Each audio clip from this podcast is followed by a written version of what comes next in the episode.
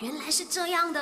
My, you know, no, no, 不知道的变成你知道的。